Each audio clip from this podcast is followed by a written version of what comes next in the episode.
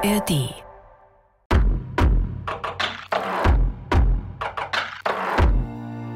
Ah, nur noch ein paar Wochen und dann geht's los mit unseren Fahrrädern von München nach Paris. Bevor wir aber in die Pedalen treten, erstmal Hallo von den Bergfreundinnen, denn wir sind zurück aus unserer Staffel oder Vorbereitungspause und die Bergfreundinnen, das bin ich, die Kati und die Kadi. Hallo. Und die Toni. Grüßt euch. Und ja, Bergfreundinnen ist ja der Podcast für dein Leben mit den Bergen. Aber die Kati hat es ja gerade schon gesagt, wir sind tief in unseren Vorbereitungen für unser Fahrradabenteuer. Und deswegen fühlt es sich gerade eher so ein bisschen an, als wäre es der Podcast für dein Leben mit dem Bike. Zumindest ist es mittlerweile mein Leben mit dem Bike. Was sich aber nicht geändert hat, ist, dass ihr uns nach wie vor jede Woche ab jetzt wieder in der ARD Audiothek findet. Und ihr könnt es euch schon denken, bis wir losfahren, haben wir jetzt ein großes Thema hier im Podcast und das ist Bikepacking. Und heute starten wir mit einem ganz, ganz, ganz zentralen Thema, das uns jetzt auch die letzten Woche, beziehungsweise Kadi vor allem die letzten Wochen sehr beschäftigt hat, nämlich das Thema Routenplanung. Absolut, ich mache quasi nichts anderes mehr als Routen zu planen. Und da kann man sich ganz schön drin verlieren und man kann auch jede Menge dabei beachten und man kann sich auch einfach leichter tun mit ein paar Tipps, die wir hoffentlich heute für euch im Gepäck haben. Und deswegen wollen wir heute mit Expertinnen die vier wichtigsten Fragen zum Thema Routenplanung klären. Frage eins ist, welche Möglichkeiten, Tools, Plattformen gibt es denn überhaupt, um eine Route zu planen? Die Frage zwei ist, wie geht man konkret vor? Also, wie bin zum Beispiel ich konkret vorgegangen bei unserer Tour nach Paris? Was gibt's zu beachten? Wie lang darf eine Tagesetappe bei einer Mehrtagestour sein? Woher weiß ich denn, wie viel ich überhaupt schaffe? Und dann, wenn ich unterwegs bin, wie navigiere ich dann im Idealfall während der Tour? Und wo finde ich auch Plätze zum Übernachten? Und wie stelle ich sicher, dass unterwegs, mitten in der Pampa, mitten in Frankreich zum Beispiel, das ja nicht so dicht besiedelt ist, wo immer gleich wieder ein kleines Örtchen kommt, wo bestimmt jemand mir Wasser geben kann, ich Wasser und auch was zu essen finde. Ja, und diese ganzen Fragen, die reichern wir an mit den Infos von unseren Expertinnen und aber auch mit jeder Menge persönlicher Erfahrungen und Tipps von uns. Denn diese Fragen haben wir uns alle selbst auch gestellt bei unserer Routenplanung. Mhm. Und für alle, die es noch nicht mitbekommen haben sollten, was ich stark bezweifle, aber wir gehen lieber mal auf Nummer sicher. Wir fahren am 12. Juli in München los mit dem Ziel Paris. Das heißt, wir müssen 1000 Kilometer und 10.000 Höhenmeter, vielleicht sind es auch ein bisschen mehr, ein bisschen zurücklegen mehr. und die Vorbereitungen laufen auf absoluten Hochtouren und meine To-Do-Liste ist noch ellenlang. Meine auch. Und weil ich ja bisher die totale Fahrradniete bin, leider, habe ich für diese Folge noch zwei Expertinnen mit ins Boot geholt. Oder besser gesagt aufs Rad. Hm, wow. Ja, Rasenschwein. Das geht schon. Das funktioniert schon gut.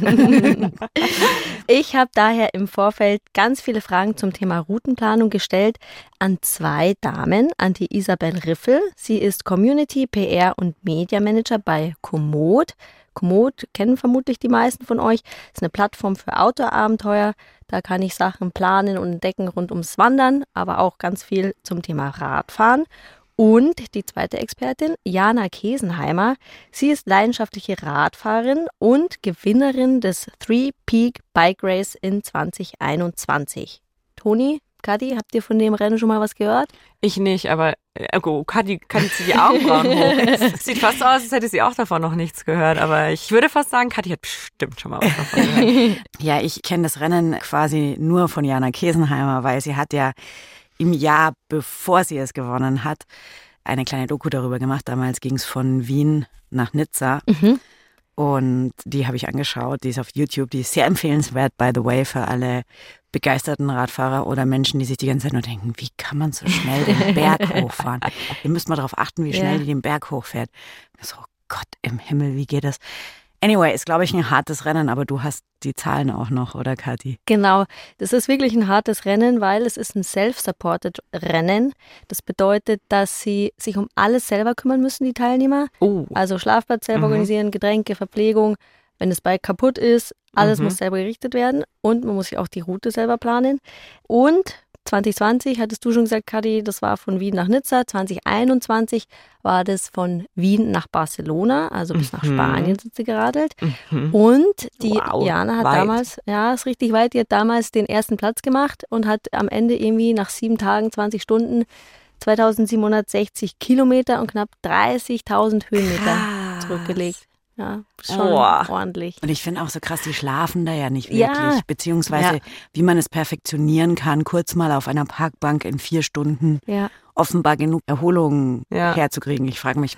Vermutlich ist dein Körper da schon so erschöpft, dass du dich wahrscheinlich auf den Kaktus legen kannst. Also, ihr merkt, wir haben heute eine Menge Themen mitgebracht. Los geht's, wie Kathi schon am Anfang gesagt hat, mit dem Thema, was gibt es eigentlich für Plattformen, Möglichkeiten, Tools, um eine Radroute zu planen. Kathi, du als Radexpertin bei den Bergfreundinnen, was sind denn so die gängigen Routenplanungstools, die du kennst oder nutzt? Ja, wir haben es ja schon gehört, auch weil du mit Isabel gesprochen hast. Ich glaube oder ich weiß, das gängigste Tool ist tatsächlich Komoot. Also gerade im Mhm. Bereich Radfahren ist das so die Planungsplattform, mit der die meisten arbeiten, mit der ich jetzt auch für Paris gearbeitet habe. Was uns aber, das ist dann, denke ich, eher im Wander-Bergsteigbereich nicht ganz unwichtig ist, auf alle Fälle ist Outdoor Active. Mhm. Und man kann natürlich Radeltouren, ehrlicherweise, glaube ich, machen das tatsächlich viele Hobbyradler schon auch immer noch, Fahrradtouren einfach mit Google Maps zu planen. Mhm. Was noch relativ ja bekannt ist, ist Bike GPS. Da kann man dann auch alles nochmal überprüfen, wenn man es ganz genau nehmen will und nochmal die Wegbeschaffenheiten zum Beispiel checken im Vergleich zu Komoot. Und es gibt auch noch ein paar andere, die aber ehrlicherweise alle keine so große Rolle bei uns spielen. Bike Map, Ride with GPS, Locus Map, Naviki und so. Habe ich auch alle noch Ja. nie gehört. Ich auch nicht. Ich teilweise auch nicht. Also es äh, gibt da schon so ein paar große Player Mhm. und dann ein paar kleine, aber eh kann man auch vergessen. also ja, Was nutzen du am meisten? tatsächlich Komoot, Ja. weil ich finde, auch wie sich das entwickelt hat in letzter Zeit, also gerade in letzter aktueller Zeit ist da relativ viel passiert. Ja.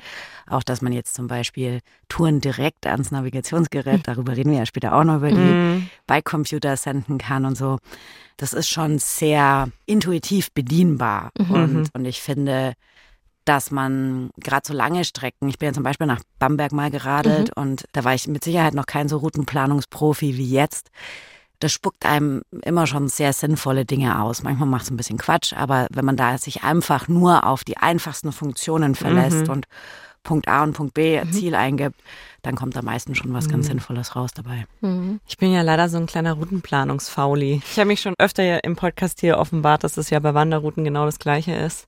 Ich habe gar nicht so eine Hauptplattform, die ich nutze. Mhm. Tatsächlich google ich einfach Mhm. manchmal. Finde ich auch voll okay. Schöne Gravelroute XY und schaue dann einfach so die ersten Ergebnisse durch. Und ich muss schon sagen, ich hänge mich auch sehr oft an Leute dran. Ja. Ja. Also überlass die Routenplanung anderen. Und was ich auch häufig mache, gerade wenn ich alleine unterwegs bin, ist einfach losradeln. Also es ist halt sau verpeilt immer. Ich mache es dann meistens so, dass ich so lange fahre, wie ich denke, dass ich es geil finde und dann muss ich mich zurück irgendwie navigieren mit Google Maps. also nehmt euch kein Beispiel an mir. Ich bin wirklich nicht so die große Routenplanerin. Deswegen bin ich Gott froh, dass die Kali das für uns übernommen hat in großen Teilen. Oder in, sie hat es eigentlich übernommen. Ja. Punkt. Aber ich finde es voll okay. Also ich habe das am Anfang macht das glaube ich jeder so, dass er so ein bisschen sucht, wo finde ich gute Tourenvorschläge oder so, ne? Und in Plattformen guckt und so, das ist ja voll in Ordnung. Aber dieses einfach drauf losfahren, das kann ich nicht so ganz nachvollziehen, weil wenn du in einer Stadt wohnst, immer wenn du dich mehr als drei Kilometer von deinem Häuschen oder deiner Wohnung entfernst, finde ich, dann bist du völlig lost und dann ist es einfach nicht mehr Ja, cool. ja, ich glaube, weil ich doch schon sehr viel hier in München geradelt bin, Mhm. weiß ich immer so, wo ich aus München rausfahren muss, dass es Mhm. schön ist.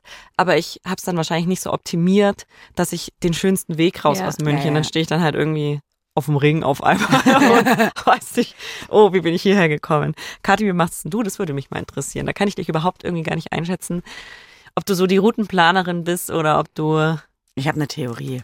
Aha. Willst du die verraten? Sonst Nö, können wir es ich gar lass nicht mich- ich validieren. lass mich überraschen Aha. Also ich glaube schon, dass du jemand bist, der wenig spontan und sehr geplant unterwegs ist. Nicht Oh, falsch. Fehler. Blöd. naja, dann äh, surprise me.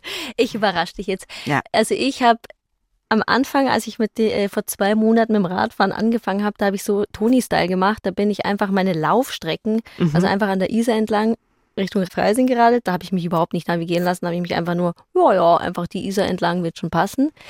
Und dann die erste Tour, wo ich dann mich nicht mehr ausgekannt habe, habe ich das mit Komoot gemacht. Da habe ich mir eine Strecke raussuchen lassen und sonst nutze ich auch ganz viel Google Maps einfach. Das mache ich beim Fahrradfahren, aber ich komme ja vom Bergsteigen, da ist es ein bisschen anders. Da hole ich mir auch Inspiration aus dem Internet. Was mhm. gibt es so für coole Touren? Ich habe auch noch viel Bücher, wo ich mir coole Routen zusammensuche. Oder wenn wir auf Hochtouren unterwegs sind und mehrere Tage, da dann auch ganz klassisch die gute alte Landkarte, kennt ihr das noch? Mhm, mhm. ähm, die auspacken und da Routen zusammen basteln. Ich war ja immer so, boah, wer geht denn noch mit der Wanderkarte, bis wir unsere Alpenüberquerung gemacht haben. Mhm. Da hat mhm. nämlich die Anna damals uns so ein bisschen über die Wanderkarte an sich und wie man sie nutzt aufgeklärt. Und seitdem finde ich das gerade bei sowas total sinnvoll, mhm. ehrlicherweise. Und witzig, dass du sagst Bücher. Ich lese tatsächlich auch noch viele Wanderführer mhm. und, und suche mir da Touren raus. Tatsächlich eher, wenn ich im Allgäu bin bei meinen Eltern, weil die haben da noch einen ganzen Haufen, so eine ganze Bücherwand voll. Aber jetzt beim Radfahren kenne ich eigentlich niemanden, der da noch in, ja, vielleicht meine Eltern, aber so jetzt, guckt da noch ernsthaft jemand in Karten oder in Bücher? Ja, hätte ich auch gedacht, dass das super umständlich ist, aber ich weiß nicht, ob ihr das auch gesehen habt, als wir letztes Mal zusammen Fahrrad fahren waren, da waren wir auf irgendeinem Schotterweg unterwegs. Die habe ich auch gesehen. Ha! Ja, erzähl. Genau, da haben wir ein Pärchen ja. gesehen, da hatte die Dame irgendwie so eine Lenkertasche ja. und dann so ja. ein durchsichtiges Cover. Ja. Und da habe ich eine Landkarte gesehen und da habe ich mir gedacht, wow, crazy. Ich kann auch auf dem Rad Oldschool Landkarte fahren. Die zwei waren eh cool, weil die auch so 80-Style-mäßig äh, waren. Die fand ich sehr witzig, die sind mir aufgefallen. Naja, also ich glaube, es ist so ein bisschen es gibt kein Ja oder Nein. Mit Landkarte navigieren, finde ich, das liegt so ein bisschen in der Natur der Sache. Wenn man läuft, dann ist es noch einigermaßen möglich, die Karte parallel in der Hand zu ja. halten. Beim Fahrradfahren bist du halt so schnell, dass es schwierig wird, die Karte in der Hand zu halten oder da vorne hin zu bappen.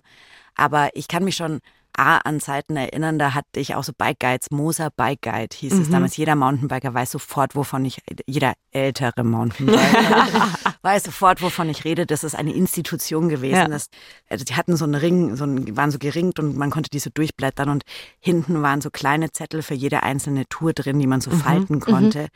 Und es kam so ein, eben auch so ein durchsichtiges Mäppchen mit, dass man sich dann mit einem Klettverschluss vorne an Lenker machen Geil. konnte. Und so ist man dann gefahren und hat gesagt, ja, nach dem dritten Baum rechts und Achtung, diese Abfahrt, äh, das ist nicht zum Abfahren geeignet, was jetzt heute schon gar nicht mehr stimmt, weil mhm. die Fahrräder auch ganz anders sind. Das ist sehr witzig, aber es gibt schon immer noch ne, so Bike-Bücher, mhm. Wo dann halt aber der GPS-Track Ich wollte gerade sagen, das ist ja dann eher ist. zu Touren-Inspiration. Genau. Mhm. Aber das Richtig. ist eigentlich ganz witzig, wenn du das so erzählst, ne, so haben wir uns früher ja nur navigiert. Ja. ja, ja. Als es noch kein Google Maps gab, ja. wie hat man sich denn in der Stadt orientiert? Dann hat man auch irgendeinen Stadtplan sich genommen und geguckt, wo die Straße ist. Schon krass, wie viel Zeit man sich da mittlerweile spart. Ja, und wie man auch alles, also ich finde, es hat zwei Seiten. Ne? Früher war das alles ein bisschen abenteuerlicher. Mhm. Ja. Und jetzt kannst du es so, also dazu kommen wir ja noch, man hat ja Möglichkeiten, bis ins kleinste Detail jeden Untergrund, auf dem man fährt, mhm. vorab zu recherchieren, fast bis ins kleinste Detail. Und das ist toll, weil man das maximal beste Erlebnis mhm. in der minimal mhm. kleinsten Zeit unterbringt. Aber es ist auch ein bisschen schade, oder? Ja, also da sind wir, glaube ich, bei der Definition, was ist für dich ein Abenteuer? Ja, ja. Weil wenn du dann keine Ahnung, bleiben wir beim Stadtbeispiel, eine Dreiviertelstunde durch die Stadt irrst, um Museum XY zu, ja. zu finden, dann muss man, glaube ich, schon ein ganz spezielles Mindset zu ha haben, um zu sagen, ja geil, aber dann habe ich da ja voll die Stadt kennengelernt.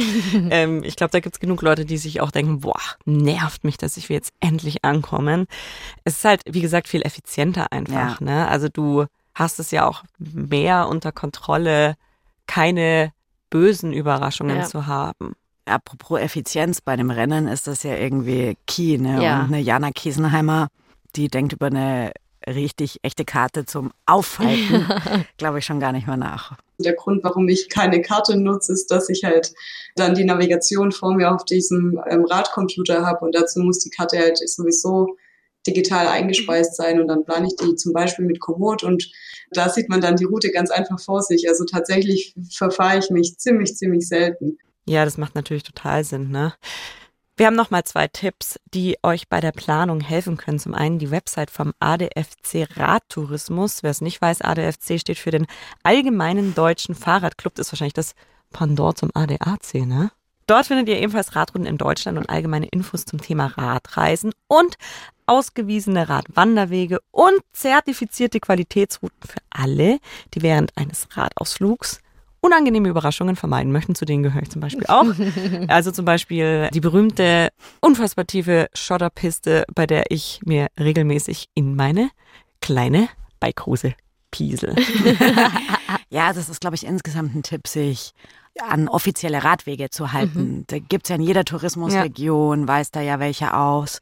Ihr kennt bestimmt auch alle diese Wegweiser, wo entweder so kleine Bildchen drauf sind, eine kleine Welle für die Wasserradelwege ja. zum Beispiel, die es in Bayern gibt. Und alle versammelt in Bayern zum Beispiel sind im Bayern-Netz für Radler.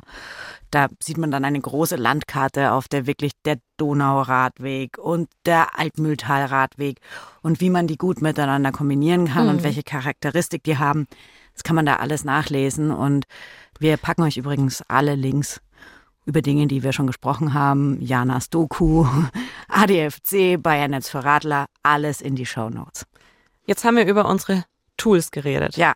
Jetzt müssen wir uns mal überlegen, wie nutzen wir die überhaupt? Wie geht's weiter? Und da hat ja die Kadi, glaube ich, den meisten Erfahrungswert, nachdem sie jetzt 13 Fahrtage haben wir insgesamt. 15. 15 oh Gott, 15 Fahrtage für uns geplant hat. Magst du einfach mal erzählen, wie du eigentlich daran gegangen bist? Ich kann mir nämlich vorstellen, dass das ganz schön überfordernd sein kann, gerade wenn man so eine Mehrtagestour plant. Ja. Wo fängt man da an? Am Start. Ganz einfach. das ist tatsächlich das Einfachste. Ja, eine Mehrtagestour planen ist ganz schön überfordernd, vor allem mit so vielen Faktoren, die bei uns noch dabei sind. Wir fahren mhm. ja nicht nur Fahrrad, wir machen auch noch Podcasts, ja. wir machen eine Doku, wir wollen unterwegs Community treffen und so weiter. Aber ganz am Anfang habe ich es tatsächlich super easy gemacht und habe bei Komoot als Start München eingegeben mhm. und als Ziel Paris. Mhm. Und dann schaut man mal, was er für eine Linie ausspuckt.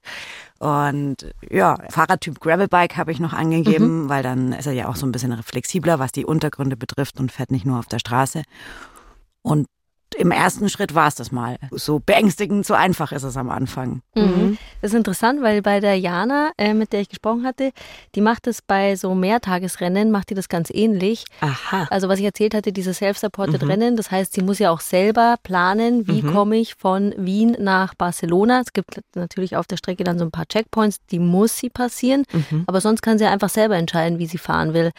Und die macht es eben so. Dass ich die GPS-Punkte, die ich vom Veranstalter bekomme, auf Komoot einspeise quasi und dann mir auf der Karte einfach mal den Vorschlag anschaue, was mhm. mir der Routenplaner so vorgibt. Und dann gehe ich tatsächlich einfach jeden Kilometer mit dem Zoom ab und schaue, ob das eine gute Lösung ist oder ob es vielleicht eine bessere Lösung gibt. Weil bei einem Rennen kommt es natürlich darauf an, möglichst schnell zu sein. Und schnell sind schon oft asphaltierte Straßen, auf denen vielleicht auch viel Verkehr ist, die ich, wenn ich zum Spaß fahren würde, vielleicht meiden würde. Und trotzdem gibt es dann bei so einem Rennen in der Regel zwei, drei große Entscheidungen. Zum Beispiel fahre ich durch die Schweizer Alpen oder fahre ich durch die Po-Ebene. Oh, das also, klingt ganz schön aufwendig. Ja, echt. Ich weiß nicht, wie es bei euch ist. Schweizer Alpen oder Po-Ebene? Ich habe da einen ganz klaren Favorit. Schweizer Alpen. Also ich würde auf jeden Fall die Berge mitnehmen, auch wenn es viele Höhenmeter bedeutet. Aber die Kulisse würde ich mir nicht entgehen lassen. Das sage ich jetzt. Nicht, wenn wir dann auf Tour sind und ich den Berg hochstrampel und schwitze, dann ändert sich ja. das vielleicht nochmal. Wie ist das bei euch? Also jetzt rein von der Kulisse, sage ich, gebe ich dir recht. Jetzt rein von der Anstrengung her muss ich echt sagen, gerade so jetzt nach den letzten Trainingsfahrten, die wir auch zusammen gemacht haben, ist es total die Mischung. Mhm. Also ich habe schon gemerkt, dass dieses Hochstrampeln, dieses stumpfe Anstrengen mir leichter fällt als mental herausforderndere Sachen. Also so eine tiefe Schotterpiste haben wir ja gerade schon drüber gesprochen. Die kann mich schon richtig anstrengen. Da merke ich auch, wenn ich unten bin, gerade wenn wir sie bergab fahren, mhm. wie massiv angespannt ich war. Und das finde ich dann richtig anstrengend. So eine Steigung auf einem leichteren Weg kann man schon machen, ist natürlich auch irgendwann mal, glaube ich, ist begrenzt oben. Ich glaube, die ganze Zeit geht's nicht. Mhm. Deswegen sage ich, Mischung macht's. Bisschen Schweizer Alpen und ein bisschen Po-Ebene. Immer so schön in Abwechslung, dass die Muskeln wieder entsäuern können. auf der Mhm. Po-Ebene. Wie ist es bei dir, Kadi? Die Po-Muskeln entsäuern in der Po-Ebene. Also ich feiere zum Spaß. Deswegen steht Spaß immer im Vordergrund und Ja. dann ist es immer die schöne Aussicht oder der schöne Trail oder der Badesee oder so. Bei München, Paris gibt es keine so ganz klare Antwort, weil wir haben ja nur eine bestimmte Zeit zur Verfügung, ne, eine bestimmte Anzahl von Tagen. Das heißt, man könnte ja nach Paris schon auch über die Schweiz fahren, aber das Mhm. werden wir zeitlich einfach nicht hinkriegen. Und dann wollen wir aber an bestimmten Orten vorbei. Ich habe vorhin schon gesagt, wir würden uns gerne mit der Community, mit euch da draußen treffen, bei euch daheim im Garten zelten. Also wenn ihr einen Garten auf der Route nach Paris habt, meldet euch bei uns. Äh, Wir haben euch eh schon mehrmals danach gefragt. Wir nehmen wollen auch Grünstreifen. wir nehmen auch Grünstreifen. Wir nehmen auch die Couch. Also nutzt es sicher oder das Gästebett. Ne? Wir müssen nicht unbedingt zelten, nur falls das jetzt hier falsch rüberkommt. Wir wollen bei deinen Eltern im Allgäu vorbei, Toni. Und ich will natürlich möglichst schöne Strecken weit weg von der Straße fahren. Und wir wollen eine möglichst gute Zeit haben. Und ich glaube, das ist bei Jana zumindest, wenn sie ein Rennen fährt, wahrscheinlich ein bisschen anders. Mhm. Ich persönlich würde immer lieber ein bisschen mehr Höhenmeter fahren und weniger Kilometer, auch weil es schöner ist, weil ich gerne Alpenpässe fahre und ich würde dann lieber diese bisschen bergigere Route wählen, auch weil das für den Kopf, finde ich, einfacher ist. Genau, aber sowas muss man sich davor schon ganz gut überlegen, vielleicht auch mal die Wetterprognose davor anschauen und zwei, drei Alternativen parat haben, sodass man an ja, gewissen Punkten noch spontan entscheiden kann vielleicht. Ist also doch mehr, tatsächlich finde ich mehr Spielraum für Spaß bei so einem Rennen offenbar noch dabei. Aber auch was du gesagt hast, das Mentale muss man halt wissen für sich, glaube ich, was einem leichter fällt. Und das Ja. hilft dann. Also ich finde auch, man hat durchgehört, schön soll es sein, aber in erster Linie effizient. Ja, absolut. Jetzt hat Jana gesagt, sie plant da auch so zwei, drei Alternativrouten. Mhm. Kadi, wie ist das bei uns in Anführungsstrichen? wie hast du das gemacht? Ja, also ich habe so im ersten Durchlauf tatsächlich auch ein paar Alternativrouten geplant. An Tag eins fahren wir bis zum Lech und dann habe ich mal Tag zwei ins Allgäu einmal mit näher an den Bergen und einmal mit weiter weg von den Bergen geplant. Jetzt habe ich mich aber eh schon dazu entschieden, dass wir nur die näher an den Bergen Variante fahren werden. Aber ich glaube, was bei uns total wichtig ist, und das hat ja Diana gerade auch schon gesagt, Wetter. Ähm, Mhm. Ich glaube, wenn es bei uns einen Tag lang einfach nur schüttet, dann können wir uns A dazu entscheiden, okay, wir bleiben jetzt, wo wir sind, weil es da gerade schön ist und warten einen Tag ab. Trocken. Ja, und trocken. Oder wir entscheiden uns dazu, einfach nur auf schnellstem Weg von A Mhm. nach B zu fahren. Und den schönen Trail und die schöne Aussicht, bei der man gerade eh nicht sieht, Ja, weil, ja weil, weil schlechtes Wetter das einfach gut sein zu lassen, was, glaube ich, mein Routenplanerinnenherz dann sehr schmerzen wird. weil kann ich, ich wirklich, finde ich, mir sehr viel Mühe gegeben habe und euch eine schöne Route geplant und dann müssen wir das alles einfach wegschmeißen. Es wird, glaube ich, hart für mich, aber ich glaube, es wird vielleicht mal passieren auf dieser Route, dass wir Ja. sagen, okay, egal, lass uns jetzt einfach schauen, dass wir zum nächsten Ziel kommen. Wir reden jetzt ja gerade die ganze Zeit darüber, dass wir es möglichst schön haben wollen. Und München-Paris ist jetzt ja nicht München-Lech oder München-Allgäu, sondern das ist ja ein ganzes Stückchen. Und da frage ich mich jetzt schon so ein bisschen, wie kann man denn jetzt aus seinem Bettchen in München herausfinden, ob es irgendwo kurz vor Paris wirklich schön ist? Oder auch kleiner gedacht, ne, wenn ich jetzt wirklich nur eine Tagestour machen möchte, jetzt für die Menschen, die jetzt nicht vorhaben, München-Paris zu machen, wie finde ich denn das Schöne? Ja, das ist eine sehr gute Frage. das ist tatsächlich eine sehr gute Frage, weil man, das ist ja so ein bisschen Blackbox. Ne? Es ist ja so wie, du planst irgendwas im gefühlt Weltall, wo du noch nie warst. Ja. wo du noch nie Fahrradfahren warst. Also die Tools, das muss man wirklich sagen, äh, wie jetzt zum Beispiel Komoot, da kannst du uns, glaube ich, dann gleich noch mehr sagen, Kathi, die haben echt coole Funktionen, mit denen Mhm. man recht gut herausrecherchieren kann, wo es schön ist. Also zum Beispiel gibt's ja in den Profi-Accounts diese Trail-View-Funktion. Da sind Fotos hinterlegt von Leuten, die diese Tour schon gefahren sind oder diese Wanderung schon gemacht haben. Und du kannst dir dann die Fotos anschauen. Meine sind oft Handyfotos, ne? Und man muss das auch so ein bisschen vorsichtig betrachten, aber das hilft einem schon sehr. Oder es gibt eben diese Highlight, Fahrrad-Highlights. Ich habe auch versucht, auf unsere Strecken so viel wie möglich Fahrrad-Highlights einzubauen. Manchmal sind bei den Highlights Aussagen dabei, wo du denkst so, ja, okay, weiß ich jetzt nicht. Also auch da muss man so ein bisschen kritisch drauf schauen.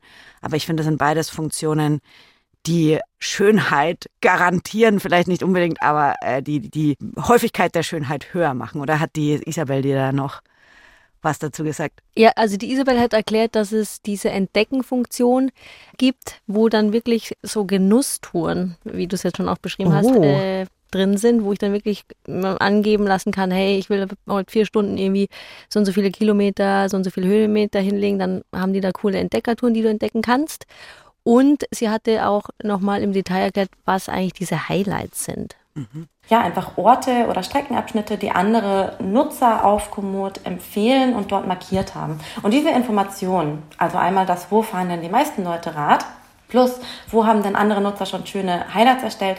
Das wirft Komoot dann zusammen zu sogenannten Smart Tours. Und das sind diese Tourenempfehlungen, die auf, du auf Komoot vorgeschlagen bekommst, auf die du dich eigentlich am besten verlassen kannst, wenn du entweder ganz neu beim Radfahren bist und dich noch nicht so gut auskennst und dir das eigene Bauen einer Route noch nicht zutraust oder auch wenn du vielleicht in einer Region unterwegs bist, wo du dich überhaupt nicht auskennst. Das ist der allerleichteste Weg, wirklich schöne neue Orte zu entdecken, ohne viel Mühe und sich darauf zu verlassen, ja, da hat sie recht. Also das funktioniert tatsächlich sehr gut und es bieten auch andere Plattformen an, ne? Outdoor Active, Bike GPS, der ADFC, die haben alle so Entdeckenfunktionen und viele von euch nutzen vielleicht auch Strava. Da gibt's ja zum Beispiel auch die Heatmaps, die sogenannten, mhm. und das bedeutet, dass da, wo viele Leute unterwegs sind, ist es, glaube ich, dann rot eingefärbt, deswegen Heat. Also da sind viele, da scheint's ganz schön, schön zu sein. sein. Ja. Und ich habe von Sandra Schubert, einen, die vielleicht viele in der Bikepacking-Szene auch ganz gut kennen, die auch so eine crazy verrückte Jana Kiesenheimer Frau ist. die hat mir noch den Tipp gegeben, Routen zu planen auf Komoot, uns dann mal in Strava hochzuladen und zu schauen, wie es denn da eben Heatmap-mäßig ausschaut. Mhm. Aber klar, was jetzt Isabel gesagt hat oder auch bei den anderen Plattformen, das ist halt immer Nutzer generiert. Ne? Mhm. Leute, die da waren, ja. haben da was hochgeladen oder empfehlen was.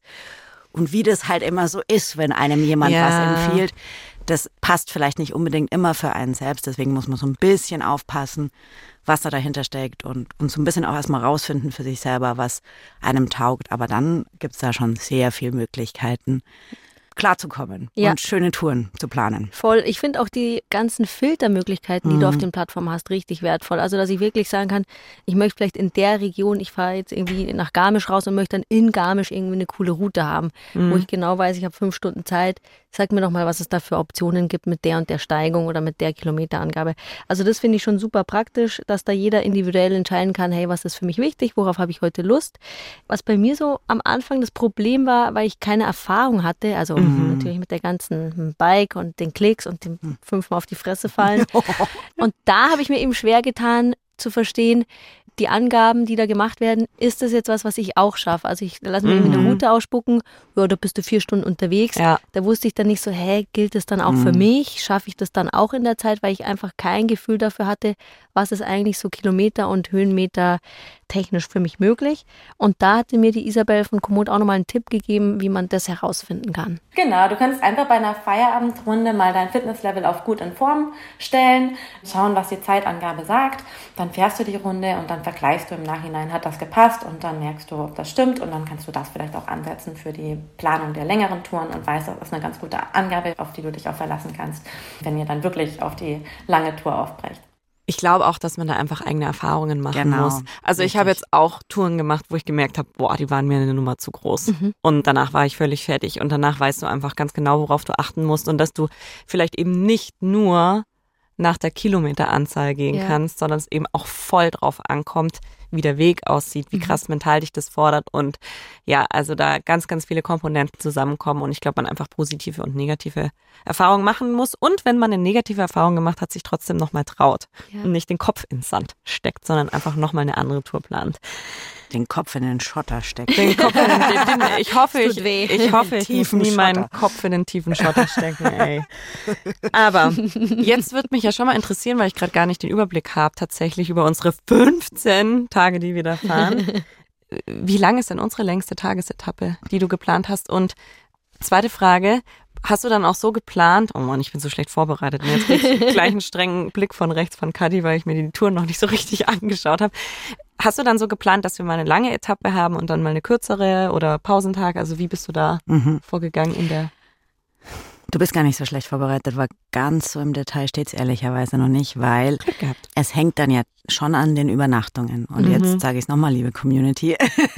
wir wollen bei euch übernachten. bitte, bitte, wir wollen nicht bitte. ins Zelt. Nein, nein. Ähm, also der, und der Grund ist gar nicht so, dass wir uns kein Hotel leisten könnten oder so, ne, sondern wir wollen euch unbedingt kennenlernen.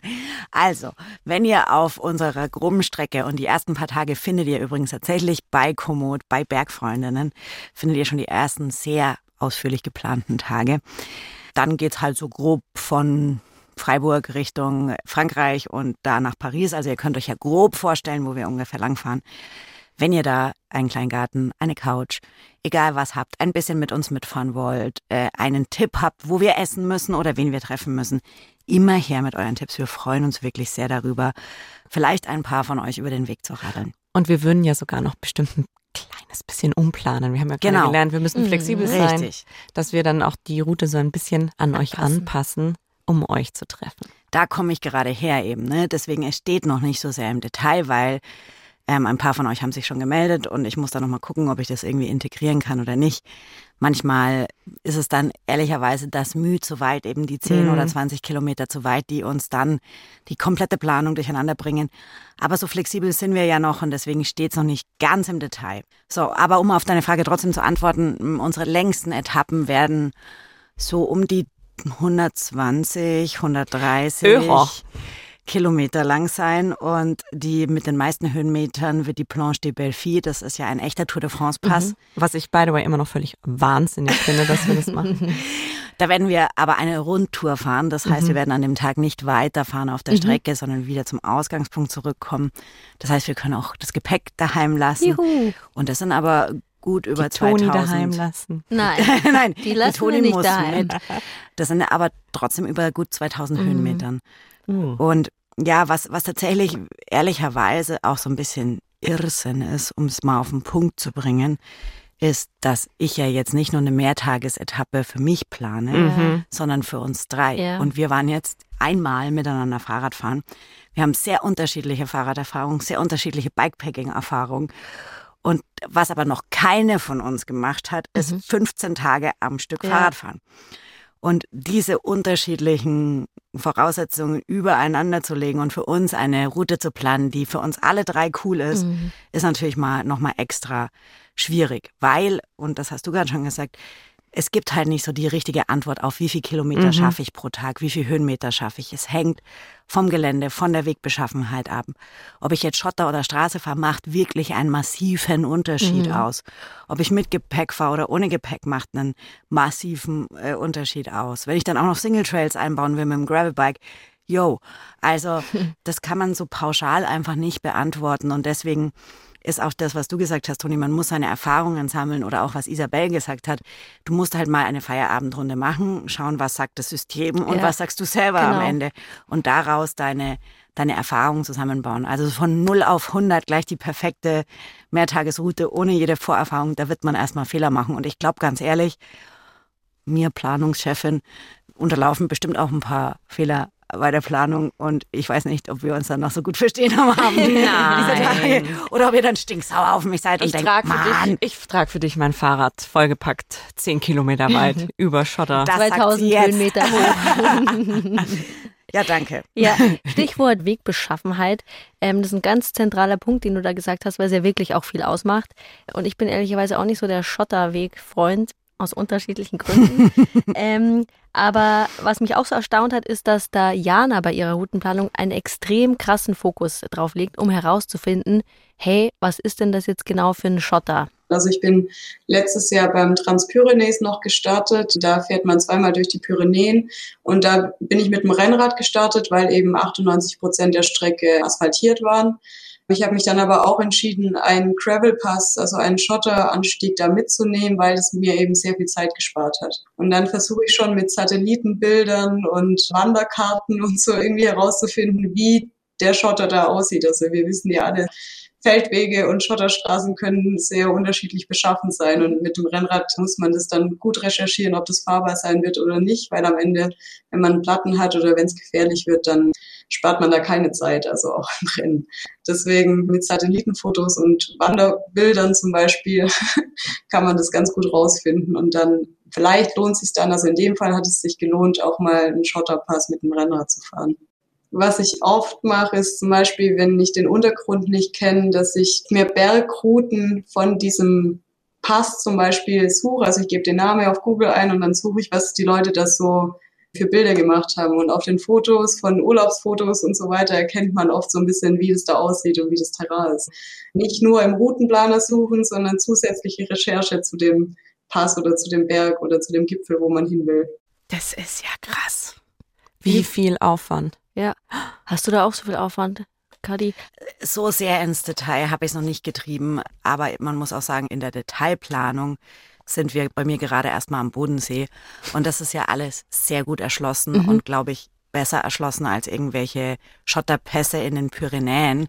Da war das auch noch nicht notwendig, aber also was mich interessieren würde, ist ja, wie viel Zeit zur Hölle braucht sie für so eine Tour, also für so eine Tourenplanung? Hast du sie das gefragt? Ja, habe ich viel. Irgendwann muss man es dann gut sein lassen. Also ich glaube, ich habe das seit der Anmeldung, also Monate, immer wieder angeschaut und verbessert und so. Da können schon mal mehr als 50 Stunden insgesamt draufgehen. Alter Schwede. Ja, okay. Boah. Ich dachte schon, ich bin krass. Aber man, man bleibt also ehrlicherweise ist es so ein bisschen eine Droge. Ne? Ich bleib, bin, da so ein bisschen drauf, bin da so ein bisschen drauf hängen geblieben. Ich, ich hab, bin ja jetzt ein paar Sachen eben auch Probe gefahren, die erste Etappe, und habe mir unterwegs immer Notizen gemacht und bin dann schon gemacht, ah, hier vielleicht ein bisschen anders. Bin dann heimgekommen und habe mich dann, obwohl es schon spät war, ja. ins Bett noch mit meinem Laptop gelegt und habe noch so, okay, wenn wir jetzt hier links abbiegen, dann ist vielleicht hier noch ein schönerer Ausblick als rechts und dies. Und dann denkt man sich so, okay, wie, wie verrückt bist du geworden. Ich glaube, da muss man aber auch ein Typ für sein. Ich ich, ich glaube, ich könnte mich da nicht so reinfriemeln. Ähm, aber jetzt haben wir die Route geplant. Ja. Was passiert dann? Dann müssen wir nur noch in Anführungsstrichen navigieren. Also wenn wir die Route haben, wir schwingen uns auf unsere Fahrräder, dann geht es los mit der Navigation. Und da habe ich herausgefunden, gibt es prinzipiell so drei Möglichkeiten. Ähm, bei den Plattformen oder Tools, Komoot, Autoactive, Bike GPS, da kann ich mir einfach die Daten direkt auf mein Handy laden oder kann es einfach synchronisieren und kann mich dann über mein Handy während der Fahrradtour navigieren lassen.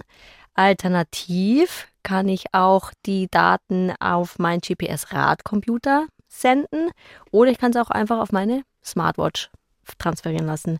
Kadi, ich weiß, du hast auch einen GPS-Radcomputer. Ja, also ich bin ein ganz klarer Verfechter Verfechterin des Radcomputers aus mhm. verschiedenen Gründen. Ich finde auf der Uhr, also es ist einfach unpraktisch, ne? du musst deinen mini. Arm heben, ja. die Karte ist mini, du siehst es nicht direkt vor deiner Schnauze, sondern hast es immer da am Handgelenk. Das finde ich einfach unpraktisch. Mhm. Dann komme ich halt einfach aus dem Mountainbiken und da finde ich jetzt das Handy vorne am Lenker, da hätte ich Angst um mein teures Smartphone. und es ist natürlich gerade bei so langen Bikepacking-Touren auch was, was ultra Akku frisst, ja. Navigation. Mhm. Und du brauchst dein Handy trotzdem auch A zum Fotos machen, B zum irgendwo anrufen oder recherchieren, wie lange ja. das Restaurant, die Pizzeria, der Supermarkt noch offen hat. Und zur Not auch Hilfe rufen, zur, ne? Zur ja. Not auch Hilfe rufen. Also ich nutze das Handy dann schon manchmal, um nochmal einen Check zu machen. Mhm. Äh, parallel zum Fahrradcomputer nochmal auf Komoot zu gucken oder so. Aber es finde ich einfach das Praktischste. Aus verschiedensten Gründen würde ich davon auch mm. nicht mhm. mehr weggehen. Klar, wenn man jetzt irgendwie ein bisschen am Radlweg entlang fährt und immer nur so zwei, drei Stunden macht, dann finde ich, ist ein Handy auch ein voll okayes ja. Navigationsmittel. Why not? Aber für meinen Einsatzbereich ganz klar Radcomputer. Wenn wir jetzt mal so eine Mehrtagestour nehmen und wo man mit in der Gruppe unterwegs ist, findest du, da braucht jeder so einen Fahrradcomputer oder reicht es da dann, wenn jetzt eine Person einen hat? Weil die sind ja auch ziemlich teuer, mm, finde ich. Ja, also das ist schon eine Investition. Mai.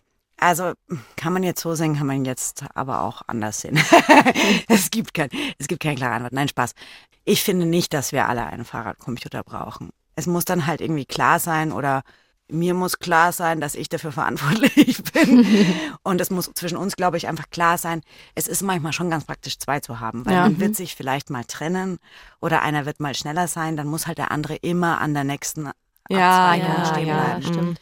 Und man beim Fahrradfahren zweigt man halt häufiger jetzt ab als beim Wandern. Ne? Ja, beim Wandern bist du auf dem Weg und dann ist es auch noch ausgeschildert und dann gehst du da halt dahin.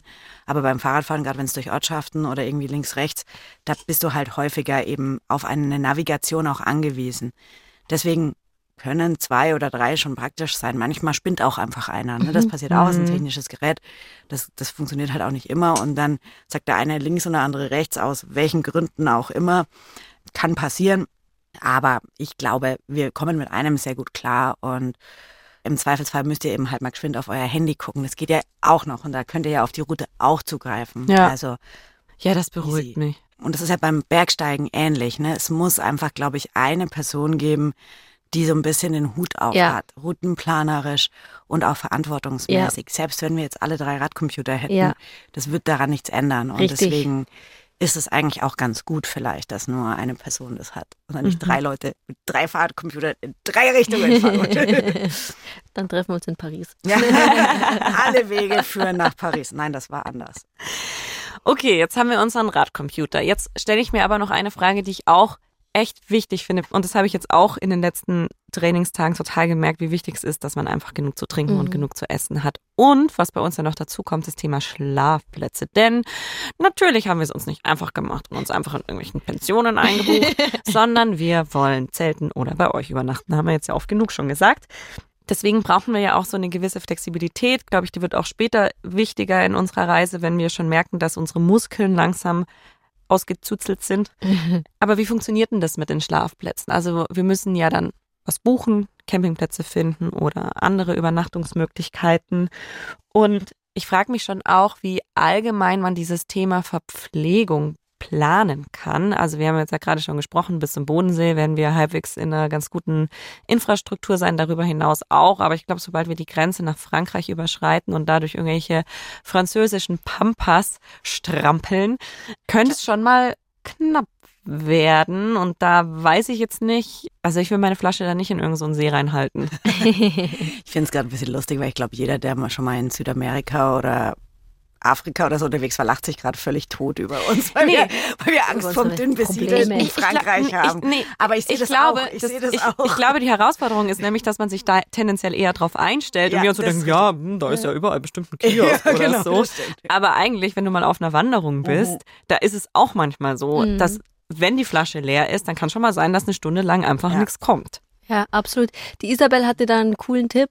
Bei der Routenplanung kann man ja auch direkt Schlafplätze oder Versorgungsstationen etc. in seiner Route markieren über sogenannte Points of Interest. Die kann ich auswählen und mir anzeigen lassen. Und da gibt's Geschäfte, da gibt's Hotels bzw. Übernachtungsmöglichkeiten, da gibt es einen Point of Interest für Essen und Trinken. Da kann ich mich eben dann in meiner Routenplanung auch einfach orientieren, kann schauen, wo ist was, kann das einplanen. Ja, was man dazu vielleicht auch noch sagen kann, das habe ich jetzt nicht so gemacht. Ne? Wenn man so eine lange Mehrtagestour auf Komoot plant und dann eben eingibt, wie fit man ist und dieses Fahrradfunktion und so weiter, dann spuckt einem Komoot auch die Aufteilung schon aus, wenn man das möchte. Also dann sagt er, okay, an Tag eins fährst du von da nach da und dann kannst du dir da theoretisch auch schon ein Hotel suchen und solche Dinge und eben diese Points of Interest mit einbeziehen. Habe ich jetzt nicht so gemacht, weil ich das so ein bisschen unpraktisch fand, bei unseren vielen Zwischenstopps dann so eine lange Wurstroute zu planen, sondern ich habe jetzt immer Einzeletappen geplant, aber da bieten einem die Tools schon echt ganz gute Möglichkeiten, eben zum einen Schlafplätze, aber zum anderen eben auch Verpflegungsstationen auf dem Zettel zu haben. Ja, was man da, glaube ich, nochmal hervorheben muss, ist Komoot sagt dir dann vielleicht, hey, da gibt's irgendwie einen Supermarkt. Komoot gleicht aber nicht ab, zu welcher Tageszeit wirst du dort sein und hat Schade. der Dorfmetzger dann noch offen oder die Google das Dorfbäckerei. ja. Dein Ziel hat vielleicht geschlossen. Genau, und da muss man auch nochmal selber recherchieren. Und das weiß auch Diana. Es gibt Länder wie in Italien oder auch in Spanien, da kriegst du halt zwischen 12 und 4 Uhr mittags nirgendwo irgendwas. Ähm, und das so ein bisschen im Hinterkopf zu behalten. Oder auch in Frankreich kommt man oft echt durch viel Einöde, wo es nichts gibt. Und wenn man dann schon davor ein bisschen auf dem Schirm hat, wo vielleicht ein Stretch kommt von 100 Kilometern, wo es schwierig werden könnte, dann kann man sich davor ein bisschen besser eindecken. Ich versuche auch immer so einen Notfallriegel oder einen Notfall Schokolade oder irgendwas ganz unten in meiner Tasche zu haben. Also so, dass ich nicht die aus Gelüste verzehre, sondern so, dass wirklich für den Notfall noch was da ist. Und das ist, glaube ich, ganz gut. Also immer noch was in Reserve zu haben und dann auch ein bisschen vorausschauend zu fahren und zu planen, wo es schwierig werden könnte, was zu essen zu bekommen. Jetzt hat sie auch gesagt, dass in Frankreich Einöde ist. Ja. Na schau. Na schau. Man muss nicht nach Afrika. Also dieser Safety-Riegel oder das Safety-Wasser, Ja. was man erstmal nicht anfasst, ist, glaube ich, ultra wichtig. Und Jana hat dir auch noch einen Tipp gegeben, den ich sehr liebe, den ich von so viel FahrradfahrerInnen jetzt schon gehört habe. Das ist sowas wie einfach mein Lieblingstipp, aber er ist ein bisschen makaber. Ein Tipp, was immer funktioniert, ist, dass es an Friedhöfen immer Leitungswasser gibt. Das ist so eine Notfalllösung. In fast jedem Ort gibt es einen Friedhof und da gibt es meistens Wasser. Und wenn es hart auf hart kommt, dann klingel ich auch mal an der Haustür und frage, ob ich meine Flaschen auffüllen kann. Ja. Excusez-moi. Ich bin durstig. Das, das übersetzen wir dann noch. Schimmerpell. Durst, durstig.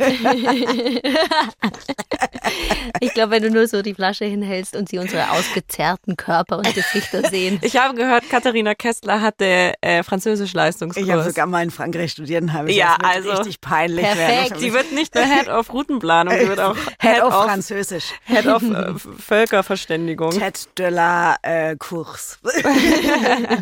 So, jetzt haben wir ganz viel über Verpflegung gesprochen. Wir wissen, wie wir an Essen und an Trinken kommen. Weil ich aber weiß, dass ihr jeden Tag zwar zelten wollt, aber ich vielleicht nicht, habe ich trotzdem Jana mal gefragt, hey Jana, wie sieht's aus? Kennst du da irgendwie eine coole Plattform oder ein cooles Medium, wie man gute Schlafplätze findet? Und da hatte Jana mir die Plattform Warm Showers empfohlen. Das ist eine Plattform von Radreisende für Radreisende. Die Leute, bei denen wir dort untergekommen sind, war meistens Familie mit kleinen Kindern, die nicht mehr so reisen konnten, wie sie es vielleicht früher gewohnt waren. Oder ein älteres Ehepaar, die früher eben so viel gereist sind und das eben ein bisschen zurückgeschraubt haben und so. Und es waren meistens Leute, die in ihrem Haus irgendwie ein Gästezimmer hatten, manchmal auch die ihren Garten zur Verfügung gestellt haben und eben klassisch, daher kommt auch der Name, eine warme Dusche. Meistens war das dann auch so, dass die Leute sogar für uns gekocht hatten und so. Also es war eine schöne soziale Erfahrung und dann oft saßen wir noch am Abend zusammen und haben Wein getrunken und so. Und das ist auch das Schöne, um ein bisschen die Kultur dann vor Ort kennenzulernen, die Leute. Sowas ist ja eh super und mit sowas arbeite ich jetzt bei unserer Routenplanung auch, weil es gibt ja nicht nur Warm Showers, es gibt ja auch My Cabin oder One Night Tent, wo man eben, also alles so ein bisschen eine Art des Couchsurfings Mhm. für Zeltplätze und für unterwegs Übernachtungsmöglichkeiten. Da gibt's echt ganz viele und es ist schön, damit planen zu können, damit man nicht einfach irgendwo ein Zelt aufstellen muss. Mhm. Und weil das Thema Schlaf und Regeneration, ich glaube, für uns nochmal richtig zentral sein wird, hat uns Jana auch noch einen Tipp gegeben und hat uns verraten, dass Sportvereine auch eine richtig gute Anlaufstelle sind für Schlafen, aber auch Duschen oder Sporteinheit, Das ist wenn ihr Lust gute habt. Idee. Was richtig gut funktioniert, sind so Sportstätten. Am Fußballplatz, da sind oft so kleine Stadien oder ein Tennisplatz, da gibt's auch oft Wasser und da sind die Leute ohnehin sportbegeistert. Das ist meistens öffentlich und nicht privat. Und da gibt's auch oft irgendwas, wo man so ein bisschen drunter schlupfen kann, wenn es regnen sollte oder so. Also ich hatte da schon ganz gute Erfahrungen und oftmals gibt's dann äh, sogar, wenn da noch jemand ist, der jemand, der mir eine Dusche angeboten hat in den Kabinen. Ich habe das Gefühl, da sind die Leute sehr offen. Ich finde diesen Tipp tatsächlich großartig. Er Ja. ist so naheliegend wie die Friedhöfe, aber bin ich noch nicht drauf gekommen. Finde ich ein Megatipp. Cool, vielleicht können wir die eine oder andere Sportstätte noch einbauen auf Ne, die gibt's werden ja auch überall. Äh, ist In ja auch Deutschland gibt es mehr Fußballplätze als ähm, Friedhöfe. Vielleicht. Das müsste man mal recherchieren. Vielleicht ist dann gerade auch irgendwie so ein geiles, keine Ahnung, A, wie heißt Turnier. A-Klasse? Ja, A-Klassenturnier. Und Ja, alle Klassenturnier Mamis und es gibt- Kuchen Genau, mitgebracht. es gibt Kuchen und Bratwurst. Das wäre toll. Also wir fahren, wir, wir planen unsere. Route entlang der Kreisliga. Genau, Die wir Kreisliga-Freundinnen. genau, wann äh, Spiele sind und richten alles Fußballfreundinnen. danach aus. Oh Gott, oh Gott, oh Gott. Jetzt äh, müssen wir zum Ende kommen, glaube ich. Es wird nur noch Quatsch. Mein Fazit zum Thema Routenplanung ist, ich fand's krass, wie viel Arbeit man da reinstecken kann und wie aufwendig das ist. Und dann habe ich in mich reingehört und habe überlegt, Kathi, ist das das, was du auch gerne machen willst? Und bin zu dem Entschluss gekommen, nö. Also ich will Also ich mache lieber weniger Planung und investiere weniger Zeit am Computer, um alles auszuoptimieren, auch wenn es dann in die Hose geht und ich 80 Kilometer Umwege in Kauf nehme. Ich glaube, das Abenteuer wäre es mir wert, weil ich einfach die Zeit am Schreibtisch reduzieren möchte. Hm, das kann ich sehr gut nachvollziehen. Ich habe in diesem ganzen Prozess sehr viel über mich selber gelernt und auch eben, was ich vorhin schon kurz angesprochen habe, festgestellt, dass dieser Wunsch in mir ist, alles möglichst perfekt zu machen, schon sehr groß ist und natürlich dadurch nicht kleiner wird, dass ich euch dabei habe. Also mhm. bei mir selber könnte ich das vielleicht verzeihen so und mir ja. denken, ja, bist ja selber schuld. Aber wenn ich andere Leute dabei habe und gerade Menschen, die jetzt gerade beim Thema Fahrrad wie du totale ja. Noobs sind und auch Toni ja jetzt Bikepacking-mäßig noch nicht so viel unterwegs waren, will ich natürlich auch, dass ihr das cool findet ja. und äh, einen Freude daran habt. Und deswegen bin ich gerade schon sehr perfektionistisch unterwegs. Hab jetzt irgendwie nochmal einen Anstoß dafür bekommen, es vielleicht auch mal gut sein zu lassen. Mhm. Und wenn ich privat unterwegs bin, eben nicht nur die perfektesten Mountainbike-Trails, sondern halt auch mal Bullshit zu fahren, weil ich nicht so viel geplant habe. Jetzt bin ich ja an der Reihe. Mhm. Zum einen bin ich schon auch bei Kati, weil mir wäre das auch zu viel Aufwand. Und ich, ich bin eher so ein, ja, passt schon, Mensch, Wuschi, Wuschi, passt schon. Deswegen bin ich ähm, sehr dankbar dir, Frau Katharina Kessler, dass du das für uns machst. Ja, ich glaube, wenn wir alle so wären wie ich, dann hätten wir ein kleines Problem. Dann würden wir nämlich nicht in Paris ankommen. Und ich glaube. vielleicht aber auch abenteuerlich. Das wird unser nächstes Projekt. Mal schauen, wo wir rauskommen, wenn Toni die Planung macht. Die Wuschi Wuschi Basta Freunde. Nein, zurück zum Ernst. Also, ich glaube, dass ich tendenziell immer eine Person bleiben wird, die das gerne andere Menschen machen lässt, sofern sie mhm. da Bock drauf haben und sich da eher hinten dran hängt. Aber, und jetzt kommt das große Aber, ich habe schon auch gemerkt, jetzt gerade durch die letzten Touren, die ich auch mit der Kadi gemacht habe, die sie super geplant hat, das ist schon anders. Das mhm. ist schon anders, wenn du eine geil geplante Tour fährst. Ne? Die letzte. Wir sind da durch Orte gefahren, durch Täler gefahren, wo du einfach aufpassen musst, dass du nicht auf die Schnauze fällst, weil du so klotzt, weil es so geil aussieht. Und da ist mir schon aufgefallen, wie viel ich mir Selbstständigkeit eigentlich durch die Lappen gehen lasse, wenn ich mich nur dranhänge und immer mich auf andere verlasse. Mhm. Und wie geil das doch ist, das selbst in die Hand mhm. nehmen zu können, auch wenn man nur mal so auf so eine Feierabendrunde Bock hat. Deswegen, wenn ich jetzt mir einen ganzen anderen Krempel mir endlich besorgt habe, den ich noch brauche und dann diese finanzielle Belastung so ein bisschen vergessen wurde von mir, habe ich mir eigentlich schon fest vorgenommen, mir fürs nächste Jahr mir so einen Fahrradcomputer zu mhm. wünschen oder zu holen, weil ich, glaube ich, diese Selbstständigkeit in der Routenplanung doch geil finde.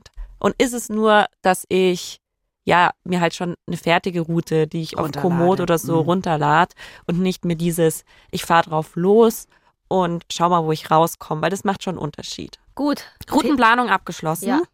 Es gibt aber noch so viel mehr über das Thema Bikepacking und ein wichtiges Thema, noch ein wichtiges Thema. Ähm, nur wichtige Themen. Nur wichtige Themen, ja. Behandeln wir nächste Woche. Und da geht's nämlich um das Thema Training. Und ähm, ich glaube, wir bippern alle schon so ein bisschen, weil wir ja nicht mehr so viel Zeit haben. Und deswegen werden wir da eine zentrale Frage klären, nämlich wie viel kann ich jetzt überhaupt noch draufpacken in so einer kurzen Zeit? Also vielleicht kommt ihr ja auch auf die Idee, in drei Wochen eine Bikepacking-Reise zu starten. Dann solltet ihr auf jeden Fall reinhören. Oder wie sollte man so ein Training überhaupt angehen, wenn man jetzt noch überhaupt gar nicht so viel Ahnung hat vom Fahrradtraining? Und muss ich mich dehnen? Auch eine sehr wichtige Frage, die die nicht den Freundinnen auch interessiert. Falls ihr da noch Fragen habt zum Thema Training, teilt sie doch gerne mit uns oder eure Gedanken oder Ideen oder Erfahrungen gerne als Sprachnachricht an die 0151 12 19 4 mal die 5. Ich sag's nochmal, weil ich sehr schnell gesagt habe. 0151 12 19 4 mal die 5 oder eine Mail an die Bergfreundinnen.br.de. Und um euch jetzt die Wartezeit auf die Trainingsfolge zu verkürzen, haben wir noch einen Podcast-Tipp für euch der heißt Dein Weg, dein Ziel von BR Classic. Ich glaube, die ein oder andere stellt sich jetzt die Frage so, hä, BR Classic, klassische Musik, was hat denn das mit Radeln zu tun? Das hat viel mit Radeln zu tun, denn die beiden Hosts, das sind Marie Chacot, eine aufstrebende Spitzendirigentin, also kommt aus der Musikecke, und Miriam Welte, Bahnrad-Olympiasiegerin. Ah, da ist es. Da ist das Rad. Die beiden Frauen sprechen da in dem Podcast über ihre jeweilige Leidenschaft, also die Musik bzw. das Radfahren, wie wichtig das Thema Disziplin ist, wie gehen sie mit Fehlern und Rückschlägen um und wie können Frauen auch ihren eigenen Weg gehen, auch wenn da Hindernisse sind, die es zu überwinden gilt. In einer Folge, die ich besonders spannend fand, unterwegs sein, das Leben aus dem Koffer, erzählen die beiden auch über ihre Reiseerlebnisse auf Tour, also entweder auf Radtour oder Trainingslagertour oder eben auf Konzerttour. Und damit finde ich perfekt für euch zum Einstimmen auf unsere bevorstehende Fahrradtour. Diesen Tipp, diesen Podcast-Tipp und alle heute erwähnten Links packen wir euch wie immer in die Show Notes. Bergfreundinnen ist ein Podcast von Bayern 2 und zwar in Kooperation mit den Munich Mountain Girls. Die Bergfreundinnen, das sind die Ich plane nicht so gerne Toni Schlosser. Die Katharina Schauer, ich plane eigentlich auch nicht so gerne. Und ich, die, ich muss es dann wohl machen, Kadi Kessler. Herzlichen Dank auch an unsere beiden spannenden Interviewpartnerinnen von heute, Jana Kesenheimer und Isabel Riffel. Jetzt sagen wir au revoir. Salü. Ist halt Salü Hallo oder Salü. Tschüss? Salü. Geht beides. Naja, ciao einfach. Arrivederci, so jetzt haben wir alles abgedeckt. Macht's gut, bis bald. Tschüss.